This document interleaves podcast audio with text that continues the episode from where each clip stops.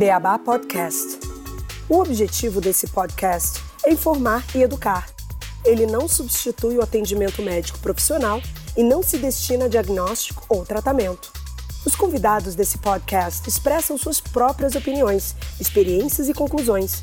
A menção de qualquer produto, serviço, organização, atividade ou terapia não deve ser interpretada como endosso do Beabá, seus parceiros e apoiadores.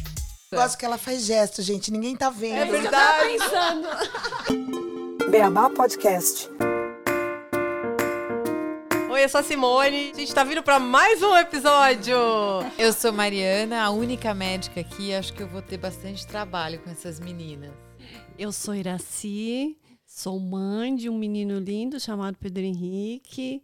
Tenho um marido lindo também e um, um, um tumor no pulmão com uma Que não é lindo é lindo? Que não é lindo. Eu nunca vi. A foto dele não é bonita. Tem uma mutação genética rara chamada fusão em track, em track 1.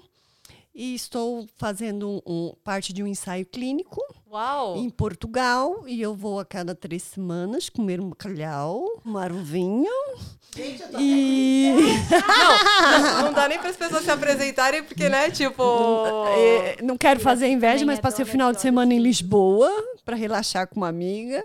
Mas não é fácil, é bem, é bem pesado. Mas assim, o meu, o meu lema é hashtag lutar com alegria alivia. O meu nome é Jussara. Gostei tanto que eu voltei. Maravilhoso. Então, gente, o pedidos das cartas, quem pede carta, a gente traz de volta. Mas eu pedi carta pra namorado, né? É, gente, acho que isso ainda não chegou. Quem sabe no próximo, né? Eu sou conhecida como supervivente. Eu tenho câncer de mama metastático há 11 anos, né? E tenho câncer há 13 anos. Oi, eu sou a Ana, eu tenho 35 anos, completando hoje. Aê! Parabéns! Obrigada, suas lindas. Eu sou casada, tenho um filho de quatro patas, é o Ringo. Não tenho filhos ainda, a gente tá na fila de adoção. Trato esse segundo câncer desde 2013. Eu posso dizer que eu tenho uma vida relativamente normal. Eu trabalho, às vezes mais do que devia, viajo, cuido da casa, enfim. A doença é só algo que existe na minha vida e com que eu tenho que lidar. Ô, Ana, você Oi. falou do segundo câncer, você teve. É o É, mesmo? não, é diferente. Tive linfoma de Hodgkin aos 13 anos, Tá. tratado e curado. 12 anos depois, a doença apareceu de novo, só que de uma forma diferente, como um adenocarcinoma de primário oculto, com metástase em linfonodos, característico de pulmão, não pequenas células. E a Mani, que tá aqui também, a Mani vai se apresentar, mas a Mani é uma pessoa que eu considero uma paciente em extinção. Bom, eu sou a Mani, não sei porque a Simone fala isso, mas eu tenho dois filhos. é, eu tive câncer, teve câncer de mama no final do ano passado. Fiz 40 anos, ganhei de presente de aniversário. Nossa. Um câncer de mama, tratei todo esse ano, continuo tratando por mais alguns anos aí pela frente. Mas é isso que as meninas falaram, vida que segue. Levar de uma forma leve. É, o que eu falei da Mani, gente, é porque a gente já se conhecia muito antes de eu ter câncer, dela ter câncer. E daí eu pergunto, Mani, qual é o teu tipo de câncer? E daí a Mani responde o quê? Quais tem pra ver qual é o meu? Eu acho que a gente tem que respeitar. Acho que cada pessoa tem uma necessidade de informação, né? Acho que é muito importante a gente dividir. Acho que, na verdade, não é só importante, acho que é um direito do paciente e um dever do médico explicar sobre o diagnóstico né, de uma maneira muito clara, na linguagem que o paciente entenda e conseguir explicar até onde o paciente quer saber. Né? Então, a gente tem Acho que que respeitar a individualidade de cada um. Acho que no meu caso é isso. Eu não sei o quanto eu quero saber. Eu acho que o pouco que eu entendo, pra mim, é bem suficiente. Eu acredito muito nele, confio muito. Então, o quanto ele me dá de informação, eu pego pra mim o que me interessa, o que eu preciso naquele momento. E se eu precisar de mais, eu converso com ele e assim vai indo. Então, eu não me apego muito em detalhes, em coisas que eu acho que... Não sei se eu quero escutar tudo, assim. Eu acho que é isso, eu acho que te- tem muita informação técnica que muitas vezes mais atrapalha o entendimento de coisas importantes sobre o tratamento do que ajudam, né? E ele acho que me conhece tanto também que ele faz até desenhinho de criança pra mim. Eu sento lá, ele pega uma folha sulfite, desenha, agora da chuvinha, pra me explicar Ah, mas eu acho isso ótimo. Acho Que é, porque ele já sabe que eu não vou entender, então ele começa, senta, Manu. E daí ele começa a desenhar Que legal. pra ver se realmente eu vou sair de lá com todas as informações que ele quer que eu saia, pelo menos. Então ele é super, já sabe que. Ele desenha bem? Desenha, sabia? Desenha bem. Você deve desenhar muito, né? Desenha bem. Acho pra vários pacientes, né? Eu desenho, mas é bem ruim, viu? Mas os pacientes entendem, isso é o que interessa. Se eles é entenderem, é o lógico. que interessa, tá ótimo. Eu acho legal essa coisa lúdica. É, a, gente, a gente é paciente, a gente não precisa saber nada técnico, né? Como, como a doutora falou. Mas eu acho que se a gente quer entender, é legal que a gente entenda de verdade. Então, às vezes, o desenho é legal pra Sim. gente entender, né? Que nem criança mesmo. assim, no primeiro momento eu não quis saber, mas porque você tem que digerir, não é uma coisa, você não está com gripe, você está com câncer. E aí você não sabe como é que vai ser sua vida. Então a minha primeira semana foi bem difícil, eu acho que eu emagreci uns 5 quilos. E aí depois eu fui assimilando, eu fui para a equipe certa, Deus, eu acredito em Deus e Deus colocou pessoas anjos da guarda na minha vida que foram direcionando e desenhando a minha Trajetória. a minha trajetória até onde eu estou agora. Então, a partir do momento que eu, que eu conheci um, um médico que me trata hoje, que não foi quem me deu o diagnóstico, porque o diagnóstico que me foi, foi me dado de uma forma muito bruta, de uma, de uma forma médica me ligou, eu mandei para ela, tirei foto, mandei, falei, doutora, tem umas coisinhas aqui é, estranhas, estou achando estranho. Aí ela falou, não me respondeu, não, ela 10 da noite, eu estava deitada esperando, falei, bom, deve ser nada. Ela me liga e fala, é grave, você vá para o hospital, se interne, porque a gente sabe, então dá uma notícia dessa, ó, nem me chamar para uma consulta, o WhatsApp é muito bom, rede social é muito bom, mas assim, tem que ter muito tato, né, com o paciente. Então assim, me traumatizou e tal. Aí eu não me sentia segura, e eu, quando eu tive nesse segundo médico, que eu, ele chegou, me abraçou, porque foi indicação de um médico amigo, aí eu me senti acolhida e eu deixei. Alguns meses eu não queria, não quis saber. Eu fui bem a, a, a, A Mani. a Mani. Não queria saber, tem que fazer químio, tá bom, tem que fazer rádio, tá bom, tem que fazer isso, tá bom. E fui levando, levando. Mas hoje eu estou ao contrário. Agora que eu estou nesse ensaio clínico, então eu tenho pesquisado sobre essa mutação genética, de por que, que ela é tão rara, o que, que acontece.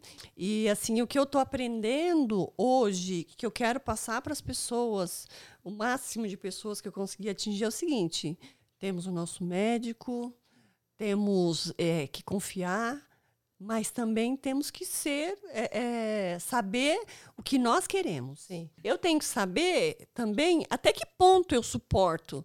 Porque eu não tô. Ninguém tá tomando é, é, balinha, tá chupando balinha docinho. Então, Posso comentar uma coisa engraçada sobre. É engraçado porque a gente tem que rir, né?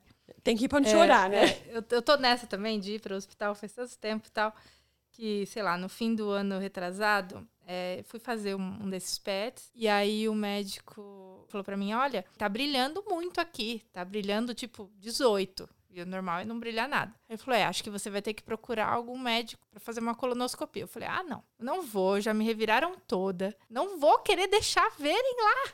Hã? Tipo, é um dos poucos lugares, tipo, preservados. Eu nunca entendeu? Ai, gente, eu Mas- perdi minha virgindade na Não. colonoscopia. Então, não, eu falei, Ah, eu não, não, também. não, me reviraram do avesso todos os buracos, nasofibrolaringoscopia, endoscopia.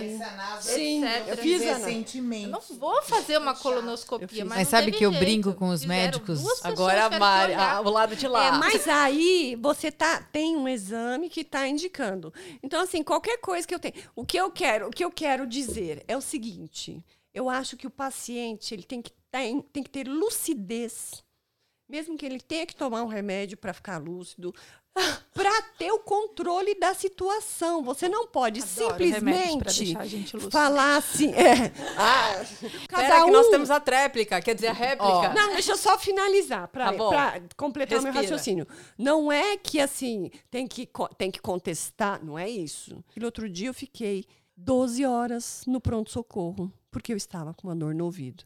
Eu fiz tomografia, o médico não me é, é, pediu para repetir, porque foi mudando o plantão. Eu saí de lá às 10h30 da noite, com uma tomografia negativa e continuei com dor no ouvido. Eu me desgastei, eu sofri, meu filho sofreu, meu marido sofreu, todo mundo sofreu. Aquele maridão lindo que ela falou, que ela fez uma propaganda, sofreu também hoje o dinheiro. Que diz que vai ficar rico um dia. Eu não posso nem pensar em ir embora, porque eu quero gastar o dinheiro dele. Então deixa ele escondido, que bonito e Não, rico, minha filho. filha. Acho que assim, vamos, vamos em alguns pontos, porque aqui foi. O discurso foi longo, né? Ah, acho que primeiro câncer é um diagnóstico, não é uma sentença. Acho que isso é muito importante. Eu acho que à medida que a gente avançou em conhecimento, a gente acabou conhecendo muito mais a doença, né? E por isso hoje a gente fala de medicina de precisão. E acho que é importante sim os pacientes eles serem participados e é muito importante os pacientes dividirem conosco a responsabilidade né, do tratamento, das decisões do tratamento, dos exames. Mas é que eu acho que hoje, ah, até esse fácil acesso aos médicos, né, deturpa um pouco a solicitação de exames, né? Então, um exame bem indicado, ele não deve ser contestado, né? Então, ah, acho que por isso que o que a gente chama, né, tem um nome chique, que é a anamnese, mas assim, a conversa com o paciente para entender eh, a relação do sintoma que o paciente está tendo com a doença dele ou com possíveis efeitos colaterais do tratamento. Isso é fundamental para a gente minimizar o número de exames que a gente pede. E acho que é importante a gente fazer uso racional também dos exames, porque isso custa, né? Isso custa para todo mundo. Custa um dia de trabalho, eh, custa a ansiedade do filho, do marido. Custa porque no final do dia alguém paga essa conta, né? A gente escuta muita gente falar entre medicina de precisão e medicina personalizada. É, muita gente usa como sinônimo, mas hoje a gente tenta é, separar esses conceitos, porque quando a gente fala de medicina de precisão, a gente está falando de alguma alteração que algum paciente tem especificamente e que a gente tem algum tratamento específico para aquilo. Quando a gente fala em medicina personalizada, remete a alguma coisa que eu estou fazendo para aquele indivíduo. Né?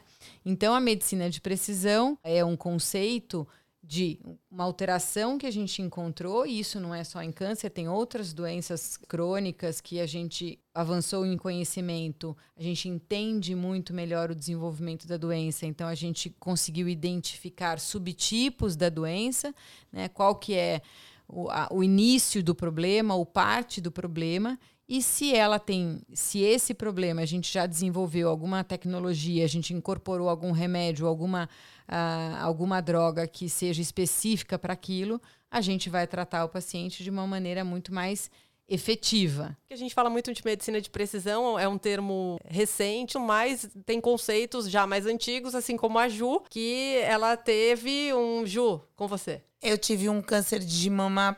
O primário era triplo negativo, que depois mudou quando eu tive metástase no- nos pulmões. Era alimentado por hormônios, né? E foi aí que eu comecei a, a tomar um remédio próprio para quem tem esse tipo de câncer. Em 2013, eu tive metástase na calota craniana. Eu fiz uma cirurgia da calota craniana e fiz 20 radioterapias. Só que acho que não imaginaram que eu podia ter alguma coisa de novo na calota craniana e aí eu não pude mais fazer a radioterapia, porque eu já tinha feito um número muito grande de rádio. E aí eu comecei a tomar a terapia alvo. Na verdade, a gente está evoluindo. Então, por exemplo, para o câncer de mama, já há décadas a gente pesquisa se a célula tem receptores de hormônio, de estrógeno e progesterona. Então, o que, que é isso? A gente está procurando na célula se a célula doente tem uma fechadura, né? Porque se o paciente tem essa fechadura, eu posso dar vários tratamentos que são bloqueios hormonais que funcionam que nem uma chave e que bloqueiam essa fechadura. Hoje,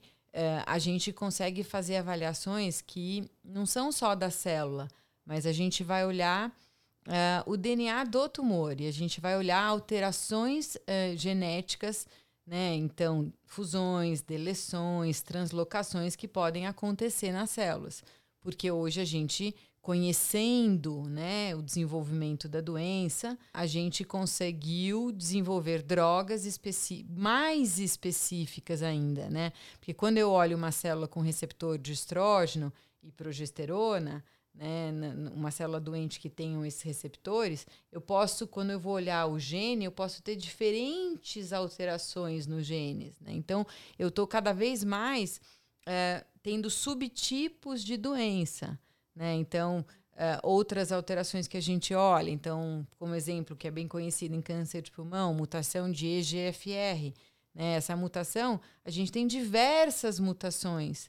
E a gente tem drogas que são sensíveis para algumas e tem drogas que não funcionam para tá. outras mutações de resistência. Hoje, o avanço, o câncer de mama, o câncer de pulmão, o câncer de rim e assim por diante, são doenças muito heterogêneas, porque o nosso conhecimento está avançando em fazer um diagnóstico muito mais preciso das alterações, agora a nível molecular, a nível genético, e a gente, do outro lado, tem um desenvolvimento da indústria farmacêutica com muita pesquisa, né, com uhum. muita tecnologia, o acúmulo de informações, né, big data aí na, na, na medicina, proporcionando que a gente desenvolva tratamentos específicos para esses subtipos de câncer. Por exemplo, um tipo de mutação ele pode ser presente em vários tipos de câncer, então? Sim, a gente tem mutações que têm vários tipos de câncer e aí isso também está possibilitando a gente incorporar drogas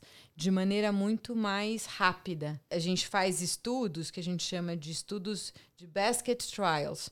Então eu vou lá procurar uma alteração independente do tumor primário do paciente. Pode ser criança, pode ser adulto, Pode ter tumor de pulmão, pode ter tumor de pâncreas, pode ter tumor de rim, pode ter tumor de mama, pode ter um osteosarcoma e se ele tiver e ter a mesma mutação. Isso, a mesma hum, mutação. Tá. Isso do que eu participo tem esse nome, basket. E depois quando os médicos lançaram alguns artigos contando sobre o andamento do trial. Eles contaram que tinha pacientes com os tumores diversas origens, né, loco primário, né, mas todos tinham em comum o fato de ter a mutação da NTRAC. Ah. E é isso, porque um estudo tradicional precisa de um número muito grande de pacientes para a gente avaliar a eficácia do tratamento.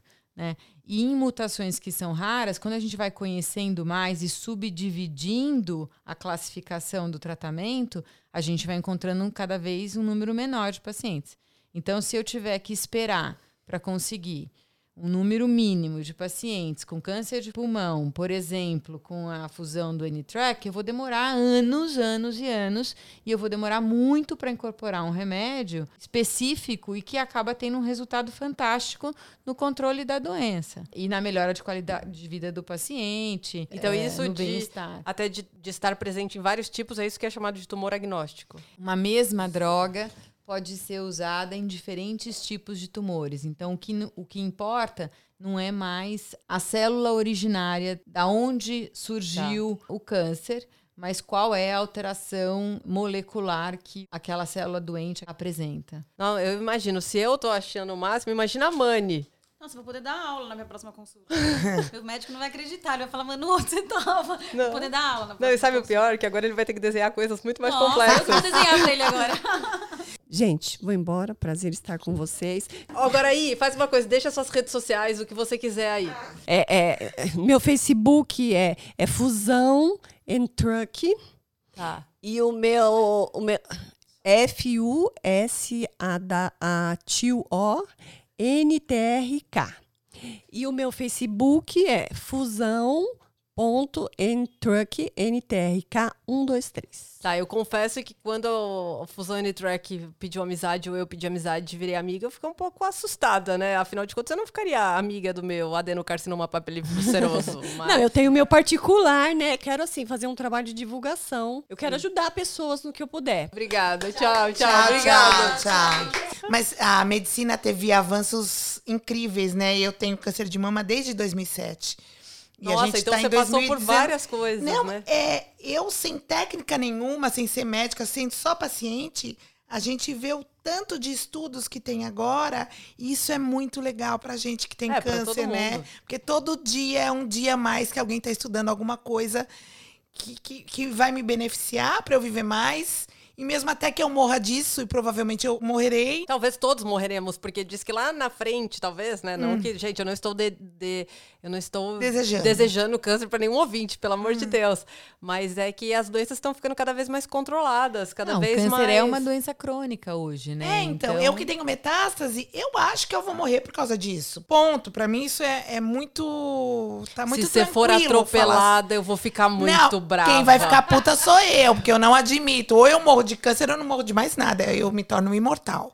Porque eu cheguei até aqui, eu quero viver mais 30 e quero morrer por causa dele. É muito legal saber que eu já estou me beneficiando de, de, todo, de alguns estudos, né? Por exemplo, da terapia-alvo, que tem me concedido uma qualidade de vida melhor, inclusive, né? Que popularmente a gente chama de quimio oral. Mas é muito legal, porque ela atinge só aquelas minhas celulinhas com problema, e não que nem aquela outra quimioterapia que destrói você inteira. Também tem efeito colateral, tal. A médica tá aqui, pode me corrigir se eu falar alguma coisa errada. Mas é muito legal saber que todo dia quando eu acordo tem alguém estudando para que eu viva mais. Ou mesmo quando eu morrer, quem estiver descobrindo agora tem uma perspectiva muito maior, né? De, Ah, sem de dúvida, vida. assim, a, a curva de sobrevivência do câncer em geral, ela mudou radicalmente na última década, né? E nos últimos 20 anos, então, a velocidade de incorporação hoje é muito grande, graças à participação dos pacientes em estudo clínico, graças à nossa eh, tecnologia, né, graças à incorporação des- desses dados de maneira muito mais rápida, a possibilidade de fazer esses estudos que a gente fala que a gente consegue eh, selecionar não, não só pela origem do tumor, mas pela alteração molecular que ele tenha. Então, isso está favorecendo muito. É uma pena que tem uma parte política também, né? Negócio de Sim. incorporação, de remédio no rol. Às vezes o remédio tá aqui, mas não tá no rol. Isso é complicado pra gente, né? Mas sabe uma coisa que eu pensei que você falou de tantos anos, assim, é tanto tão louco porque a gente vê isso avançando, vocês são prova viva, né? Nós somos prova viva, mas ao mesmo tempo que muda tudo isso em 10 anos, tem coisas que permanecem iguais, tipo limão cura o câncer. Então assim, tipo açúcar É, causa gente- câncer. E tem gente que então- ainda acredita nisso. Babosa. Exato. Babosa é milagroso quanto. Sério, babosa. Ba- é, Mãe, É, pode, cau- pode causar queimadura. Tem muito, Não, tem é. janaúba, tem avelosa, as pessoas ainda Graviola. acreditam. Gravi... Nossa, graviola ainda tem Gente, gente, que mas pelo tanta amor de Deus, graviola. não parem. Eu tomei É, tanto então. açaí, até ter o edema no fígado. É. Mas, gente, não parem de comer coisas saudáveis, de tomar coisas saudáveis. Mas, assim, é, isso sozinho, ele pode melhorar, é, sabe? Tipo, ser um, um reforço para sua saúde. Mas não deixe tudo na mão, simplesmente. Às vezes nem é reforço. Chá em excesso, por exemplo, dependendo do chá, também não é bom. Sim. Nada em excesso é bom, Exatamente. né? Tem gente que Sempre vai falo, ficar tomando um é chá a de alguma coisa. coisa. porque acha que vai se curar do câncer ou que vai ser benéfico, que vai aumentar a imunidade e tal. E aí você ferra com o seu rim, por exemplo. E as pessoas, aqui a gente, é, nós somos muito privilegiados. De poder estar aqui, de poder ouvir a médica, de entender um pouquinho, pelo menos, do nosso caso. E é o que a gente está tentando passar para os outros. Porque a né? maioria das pessoas ainda estão muito ignorantes. E quando eu falo ignorantes, eu não estou xingando ninguém. Ignorante de ignorar mesmo. Né? Então a gente, principalmente nós É de pacientes. desconhecer, né? É, ignorante de- E, e às vezes até o medo de ir atrás, né? Por isso, porque a mãe hoje tem medo, mas talvez daqui a um tempo ela comece a ler mais. Eu Então, também Mas não. ela simplesmente optou por não saber, mas ela tá atenta. Né? Ela tá fazendo o que o médico manda. Não, e ela tem um médico. Não, e ela tá quietinha aqui, você pode falar, tá, mãe? Ela não foi embora, gente. E ela tem um médico que tá fazendo essa parte, tá desenhando pra ela, tá Sim, explicando. Então, sim. por isso que acho a que, gente. Eu vou contar pra vocês na primeira consulta. Eu acho que a partir dessa primeira consulta, eu. Sabe quando você se entrega assim? Eu tinha um mastologista que me indicou meu oncologista. E ele falou: só que você vai fazer um monte de exame antes. Meu mastologista falou: depois você vai. Eu falei: não vou aguentar. Ele falou: então tá bom, vou mandar um WhatsApp pra ele e vou marcar uma consulta. Eles são amigos de faculdade. Cheguei lá, eu, meu pai e minha mãe. Entrei, ele falou: Você já sabe, né? Que você tem um monte de exame pra fazer. O seu mastologista me ligou e me pediu pra te atender. E ele falou pra mim que você precisa de carinho. Então eu tô aqui pra te dar carinho. Ai, que Então, fofo. quando ele falou isso pra mim, eu falei: É isso que eu queria ouvir. Posso ir embora? Já vou fazer os exames. Então, quando eu sentei, ele nunca me tinha visto na minha vida. Eu nunca tinha visto ele na minha vida. Então, ele, eu era mais uma entre milhões de pacientes que ele tem e que ele trata há anos. A hora que ele falou pra mim, eu tô aqui pra te dar carinho, falei, então, posso ir embora? Quais são os exames? É que Gente, quero. acho que no fim do Então, você pode assim, passar o contato do seu médico. Não, é- Foi aí- a frase que eu acho que, sabe quando você. Eu recebi a notícia no Natal, então era uma, uma época que você já tá, né? Então, quando ele me falou isso, eu falei, meu Deus, é aqui que eu quero ficar. Não... Daí todo mundo falou, você não vai ver outros médicos? Eu falei, outros médicos? Quem que vai falar isso pra mim? Eu vou ficar. Não, na verdade, a, a, tu- o teu falou, vai te dar carinho. A minha falou, eu vou te dar quimioterapia. Não, ele me deu também. muita assim depois. Ele me deu muita. Ele falou até o final que não ia dar. Chegou, ele deu um monte, rádio, deu tudo. Mas a primeira frase que ele me falou, que ele falou assim, então, ele falou que você precisava de carinho e hoje eu tô aqui pra te dar carinho. É muito importante. E eu adoro falar assim, o meu médico. Sim, esses Porque pra dias- mim ele é só meu. Eu sei que ele é de mais de um monte. Mas se você, É ótimo. se você se sente. Essa posse. Não. Então, mas se você se sente com esse carinho, com esse amor, pra falar assim, é o meu médico. Mas a gente também fala, é a minha paciente. Pois é. E esses dias eu vi um post de um publicitário que até comentou, não me lembro quem foi, não sei se foi. Ah, meu Deus, me perdoa, porque é meu amigo, mas foi correndo no Facebook ou no LinkedIn. E ele falou: vocês se apossam disso, a minha agência, os meus funcionários, nós não somos de vocês. E eu fiquei triste, porque eu gosto de falar a minha médica. É ruim, Ai, médica. Mari. Não, imagina. Eu a gente também falo. fala o meu paciente, a minha paciente, né? Então. Da minha médica, eu quero que ela seja de muitas pessoas, porque o que eu mais faço quando as pessoas vêm e falam, ai, tem alguém que eu conheço que tá com diagnóstico, eu falo, vai na minha médica. Se ela não puder te ajudar, ela vai te indicar alguém Ela que vai pode. saber alguém que É. possa é te ajudar. Que delícia poder indicar Sim. sem Claro. reservas. Mas daí quando sem você nenhuma fala- reserva. Quando Não, você- vai nela. Não, e daí quando você vai nessa, você encontra essa pessoa de novo, essa pessoa fala que foi na sua médica ou já foi na médica dela, já se apropriou da, da sua médica? Nossa, não parei pra pensar. É, eu acho que acaba sendo o meu médico É. de todo mundo. Não, elas falam, eu fui na sua médica. Elas falam que foram na minha Ah, médica. que bom, ela Ela continua vai a sua contar pra alguém médica. sobre o médico, já é dela. Se ela vai contar pra outra Exatamente. pessoa, não fala, ah, médico da minha amiga. Não, já é o dela. Ah, E, ô Ana, deixa eu perguntar também, como é que foi esse processo pra você descobrir tudo isso? Foi, como que você soube do teste? Tinha feito já três linhas de quimioterapia. E eu tinha grande expectativa e grande esperança de que a quimioterapia fosse resolver meu problema. A quimio e a rádio. Porque elas resolveram o meu problema da outra vez, do primeiro câncer. Mas a doença sempre voltava, no caso, nesse segundo tratamento, né? Quando minha médica é, sou- viu que a doença estava evoluindo, ela me pediu para fazer um mapeamento genético. Ele, ele era um relatório enorme, mais, muitas páginas, e diziam algumas mutações que eu tinha, não era só uma, era coisa de quatro mutações. E aí ele já fazia um cruzamento de banco de dados. É, para essa mutação não tem estudo, ou então tem um estudo em fase 1. Para essa mutação não tem estudo, ou tem estudo em Ah, fase é, 2. Pra cada mutação Pra seria uma mutação- medicação. Não sei, são meandros do câncer que eu não domino, né? Então, o sequenciamento genético do tumor, hoje a gente tem vários laboratórios que fazem isso no Brasil. Tem algumas metodologias que a gente usa para isso, para avaliar não só a mutação, mas eh, fusões também. E hoje a gente pode escolher quais os genes a gente quer pesquisar. Normalmente, esses exames fazem de 120 a 360 genes são os genes que são mais prevalentes eh, câncer. do câncer. A gente pode fazer sequenciamento genético do tumor e a gente pode fazer sequenciamento genético do paciente, do indivíduo. As duas coisas são importantes. Então, uma a gente está olhando mutação somática do tumor, outra a gente está olhando mutações germinativas do indivíduo que ele herdou dos seus pais. Uma que já vem com você, outra que é resultado do meio ambiente, de tudo que você vive. E na, da existência do câncer também, porque ele sofre mutações, quanto mais tempo né, a gente tem câncer, eh, maior a probabilidade dele desenvolver outras mutações ao longo da sua existência. Por isso foi importante a, a Ju falar que ela, o tumor dela foi mudando, certo? O tumor dela mudou, né? Então, assim, isso é importante, e isso é importante por isso que hoje a gente rebiopsia o doente mais vezes. Então, a gente faz Aconteceu novas biópsias.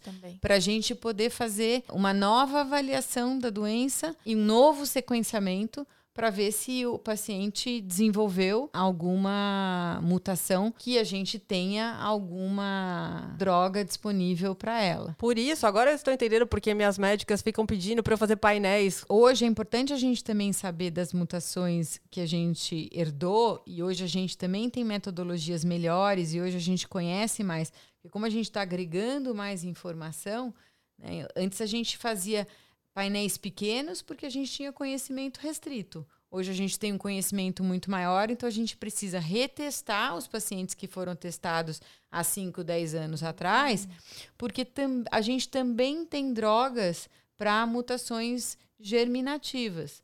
Em algumas doenças, isso é importante para a decisão do tratamento também. Eu comecei a tomar a minha medicação. Tava indo tudo muito bem, até que um ano e meio depois surgiu uma metástase na vértebra T3, que ela já existia antes, a medicação, a terapia-alvo, deu conta de fazer ela sumir, só que um tempo depois ela reapareceu. E era muito estranho, porque no resto do corpo não reaparecia. E aí eles tiveram que biopsiar. Em princípio, era a mesma fusão, só que aí eles fizeram um, exame que identificava um código genético daquela mutação. E eles identificaram que, sei lá, vou dar um exemplo, tá? Os quatro últimos dígitos desse código que Eram define a fusão, a fusão era diferente.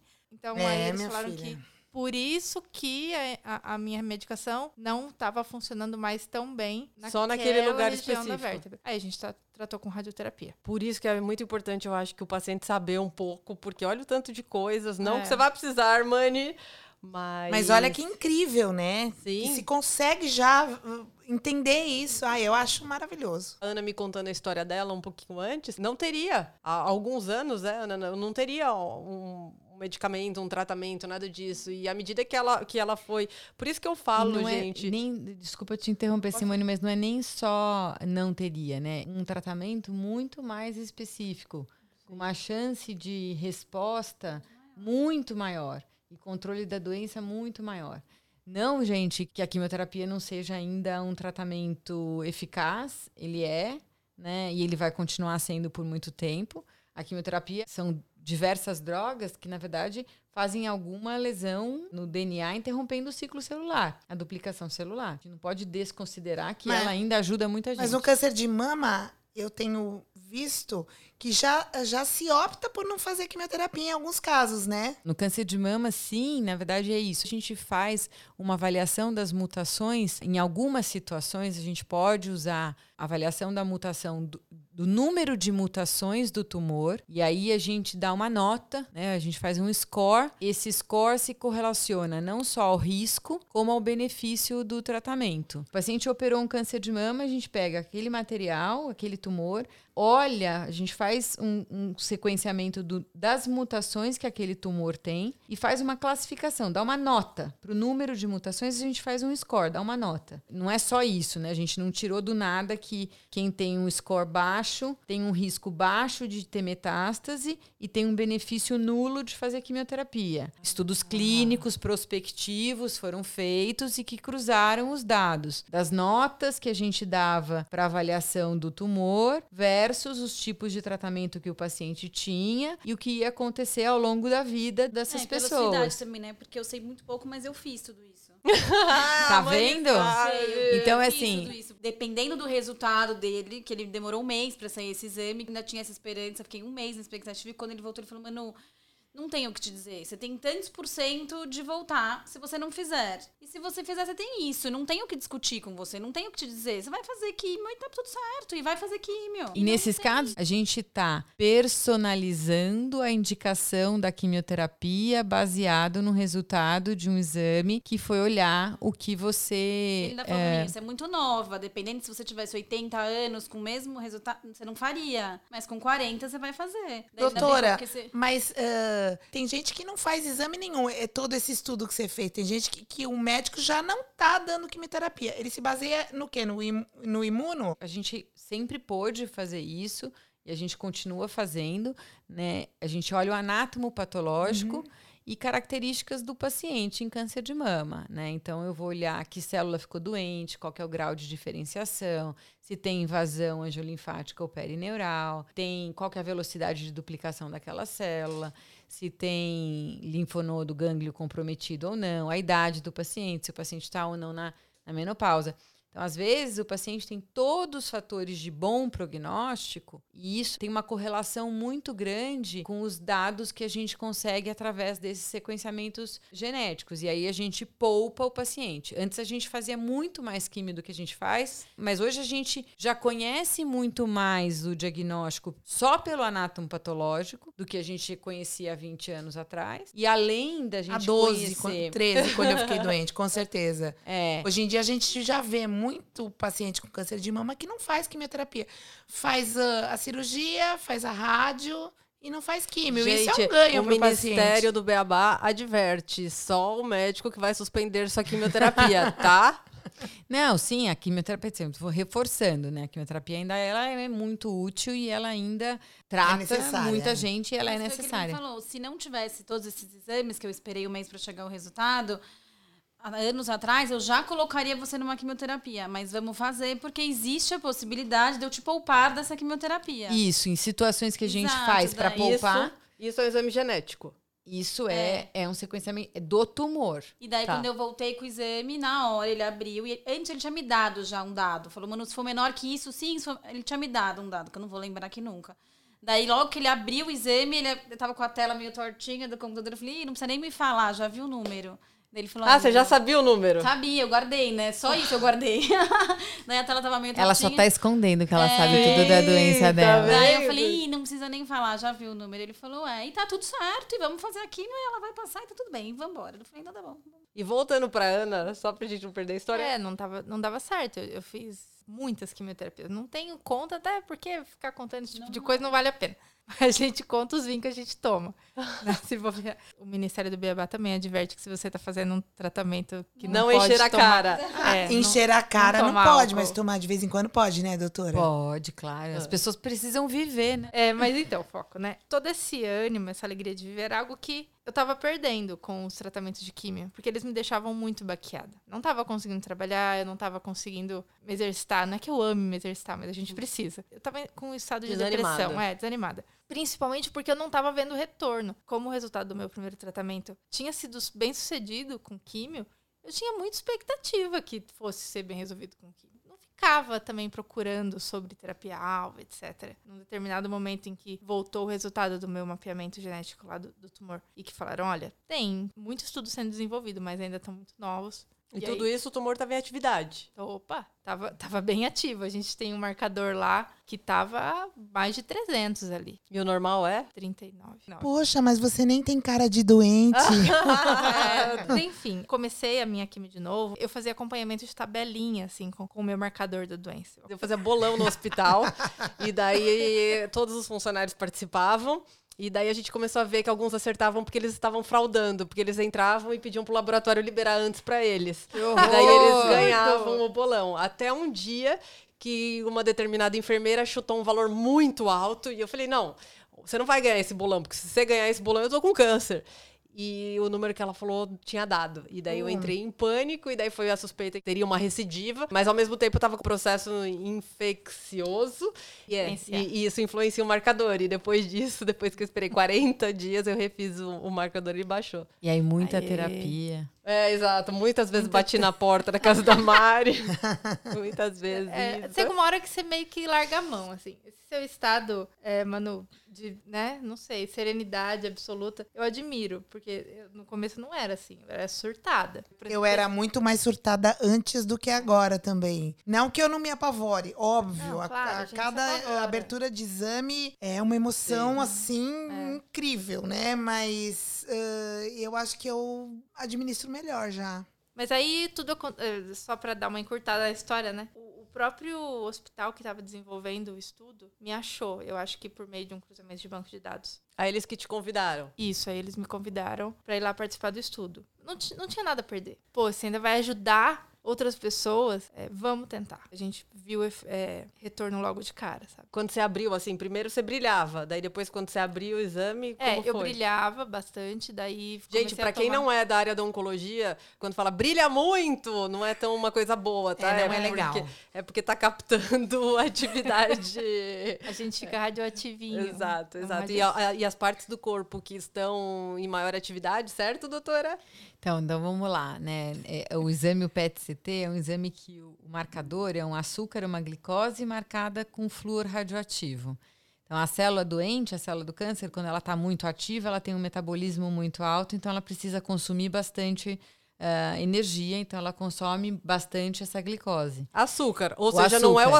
açúcar que dá câncer, é a célula não, não. cancerígena A, que a precisa. célula câncer- a, a célula tumoral, a célula é, vai sempre precisar de energia.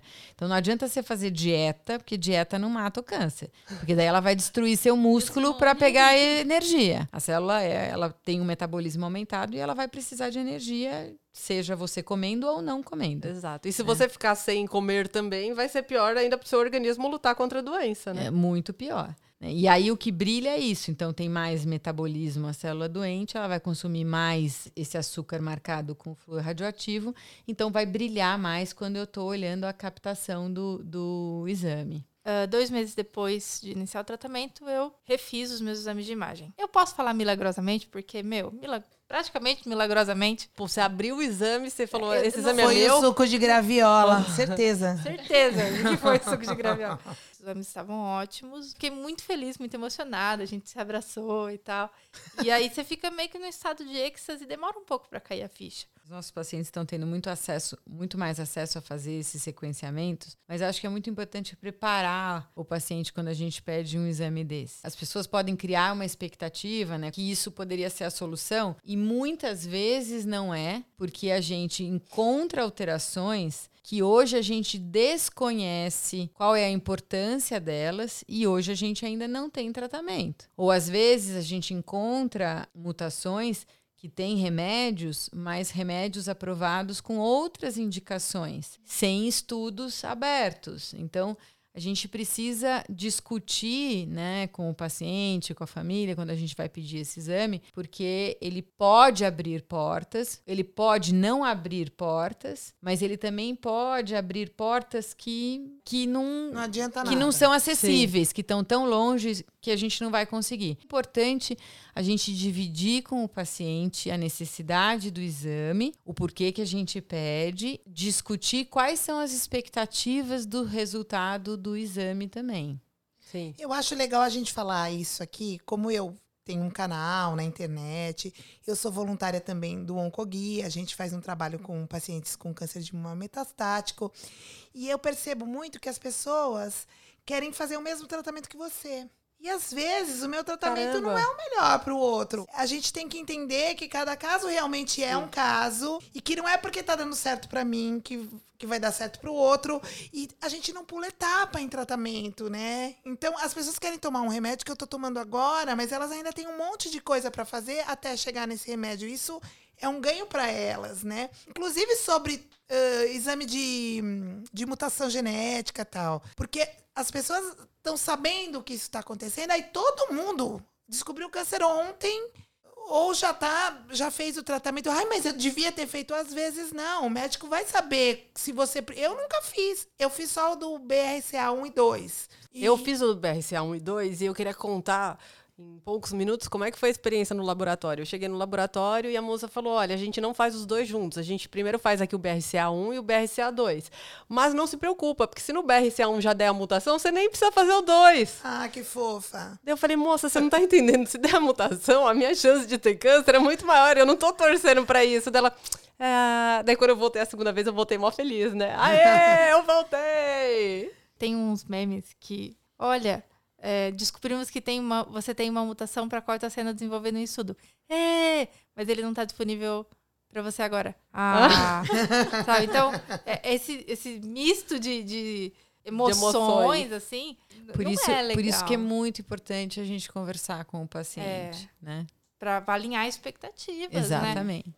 Queria muito que não ter passado pela situação que eu passei quando chegou o resultado e tava eu e meu marido na sala esperando a médica abrir o exame e conversar com a gente sobre ele, porque a gente tinha muita expectativa que fosse resolver meu problema, entendeu? Fosse me dar uma medicação que fosse mais é, assertiva para mim.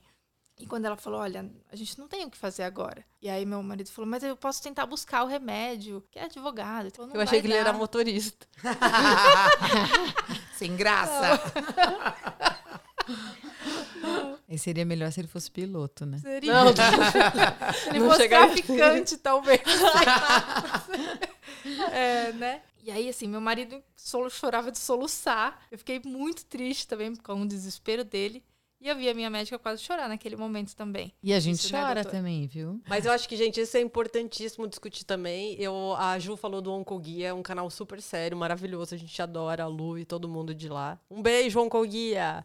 É, esse empoderamento todo nosso tem, tem todos esses lados também, né? A pessoa começa a entender, entre aspas, muito e chega pro médico, não, mas eu quero tomar, porque a Jussara toma e ela tá ótima. E às vezes o remédio não é para aquela pessoa, né? Não é pro caso dela. Hoje a gente tem vários grupos onde a gente atualiza quais são os estudos clínicos abertos no Brasil. Tem vários sites, né? E tem um site americano que compila os estudos clínicos abertos no mundo inteiro. Clinical Trials. Clinicaltrial.gov. Gov. Fora é muito mais complicado porque depende do patrocínio da indústria, né? Porque é um custo muito alto. Tá. Até aqui no Brasil, assim, um problema que é territorial. A gente tem um país enorme e muitas vezes quem patrocina o estudo não está disposto a pagar o deslocamento, hospedagem. Infelizmente, a incorporação de tecnologia é cara porque o desenvolvimento é muito caro. A gente também tem uma sociedade né, de oncologia clínica que é muito atuante hoje para tentar tirar um pouco a burocracia da pesquisa clínica no Brasil, para acelerar a pesquisa clínica no Brasil, né? Um país que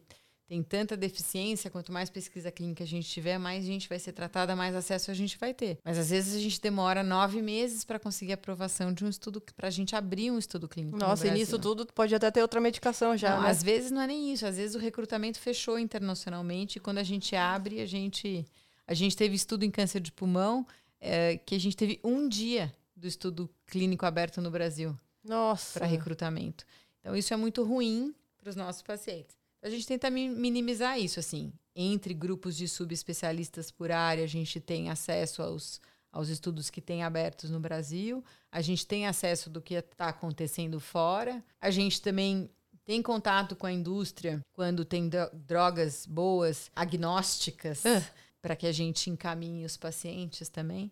Então, isso é uma maneira da gente minimizar, mas infelizmente é o que eu falei, a gente tem que preparar bastante o paciente, porque nem sempre a gente vai ter a solução. Às vezes a gente encontra uma porta, mas a gente não tem como abri-la. Não tem a fechadura. Então é isso, gente. Vocês aí de casa entenderam?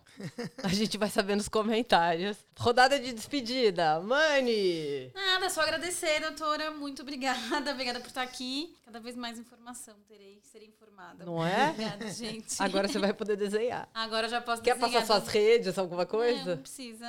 tá tudo certo. É, eu queria agradecer pela oportunidade. Aprender bastante, ouvir também pessoas que, enfim, lutam tanto, né, e, e tal, e pessoas que trabalham tanto, né, pra, pra, enfim, dar uma vida melhor pra gente que passa por essa doença. E, gente, eu vou decepcionar vocês. Porque eu, eu não queria comentar antes, mas quando a Mari tava falando de estudo clínico, vocês todos falando assim, quando eu fui diagnosticada, minha médica me colocou no estudo clínico e eu não quis entrar. Porque na época eu não tinha informação. você era, então, então, olha como, é a olha como ignorância a de ignorância. desconhecer mesmo. E hoje, tipo, A gente eu- sabe que estudo clínico é tudo pra É. gente. Eu ouvi falar muito de gente que tem receio de participar de estudo Sim. clínico. E as pessoas, tá tudo bem ter receio, sim, né, porque, assim, não, não é culpa da pessoa. Sim. Então, Mas a, vezes- a informação É. vai desmistificar É. que estudo Exato. clínico é um estudo de cobaia, né, que é um conceito muito errado. Tra- me trataram tão bem. Eu, eu fui muito respeitada no estudo clínico e, e muito respeitada do ponto de vista de informação também. Bom, quero agradecer também, adorei. Enquanto eu não arrumar um namorado, eu quero vir em todos. Para os candidatos me conhecerem, então podem entrar no, no Instagram como Supervivente, Facebook tem uma página também Supervivente, tem o meu canal no YouTube Supervivente e eu tô ali disponível principalmente para as pessoas que têm câncer de mama metastático, que quiserem entender um pouco mais e entrar para nossa rede e eu tô lá para dar uma informação legal. Sempre que eu tô num lugar que não tem ninguém do Oncoguia, eu viro representante do Oncoguia também. Então entrem no, no, no site do Onco, oncoguia.org.br, tem um 0800 super legal que funciona muito bem, que realmente vai tirar uma dúvida sua, vai te orientar, vai te deixar um pouco mais tranquilo. Uma alegria estar aqui no Beabá e participando do podcast. Eu acho que levar informação é super importante, é sempre válida. Então, meu nome é Mariana Lalone, sou oncologista É isso, atendo aqui em São Paulo. E quem precisar de ajuda, Liga pra Mari. liga pra mim. A Mari é muito tímida, porque a Mari é sócia fundadora do Beabá. Ela é diretora clínica do Beabá. Ela é minha amiga antes de eu ter câncer e ela me ajudou muito durante o tratamento. E ela ajuda muito, ajuda as crianças, faz milhões de coisas, ajuda os amigos, ajuda os sócios fundadores do Beabá. Só que ela é muito low profile. E agradecer de novo aquela indústria maravilhosa que se é Beabá é bom. Valeu, Bayer. Obrigada.